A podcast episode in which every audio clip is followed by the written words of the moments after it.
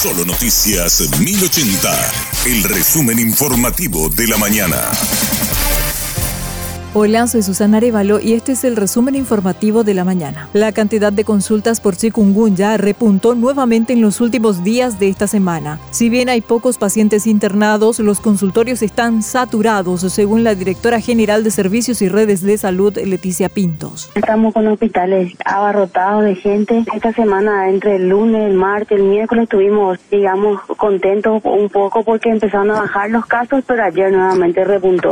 Estábamos en un promedio de 12.000 consultas por día, 11.000 bajó a 11.000, bajó 10.000 y de repente ayer 12.257 consultas. Está bien por un lado que la gente consulte para no llegar tarde con las complicaciones de la enfermedad. La doctora explicó los síntomas a tener en cuenta para evitar desarrollar la forma grave de la enfermedad. Se está presentando de diferentes maneras y hay pocos adultos eh, mayores. Lo que tenemos es de repente hacen una falla cardíaca también, hacen arritmias y eso hace que, que produzca una falla general, falla renal. Hay muchísimos pacientes, tanto recién nacidos como adultos, personas grandes que hacen falla renal a las 24-48 horas y ahí está el secreto. La falla renal se produce por deshidratación. Entonces es por eso que nosotros insistimos tanto. No es lo mismo decir, me siento mejor, voy a tomar nomás un litro de agua o dos. Hay que consultar para ver los valores, ver que el médico te diga, toma tres litros, tres litros y medio de agua.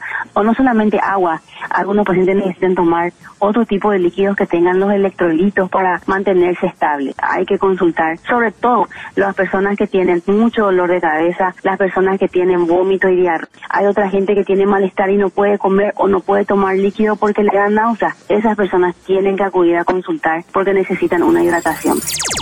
Municipalidades de San Antonio, Villa Elisa e Ipané fueron intervenidas por el MADES por no presentar sus planes de contingencia. Estos municipios no cumplieron con las medidas de mitigación de impacto ambiental para la salud humana establecidos por la resolución del MADES. Los riesgos para las personas derivan de la falta de gestión adecuada de residuos sólidos urbanos según la resolución. Los municipios que están en falta con lo establecido son pasibles de sanciones.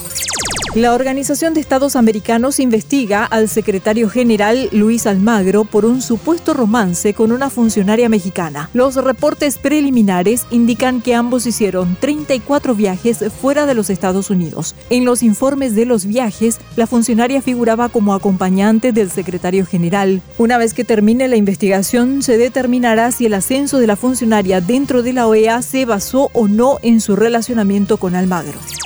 La Fundación Getulio Vargas sitúa nuevamente a Paraguay como el mejor ambiente económico de América Latina. El informe sobre el indicador de clima económico señala que Paraguay lidera el camino para mejorar este aspecto en la región. Paraguay avanzó en 47,6 puntos con relación a la encuesta anterior. La última medición reajusta la proyección de crecimiento del Producto Interno Bruto para Paraguay en 4,6%. Hasta aquí el resumen informativo de la mañana. Que tengas muy buen resto de jornada y un excelente fin de semana.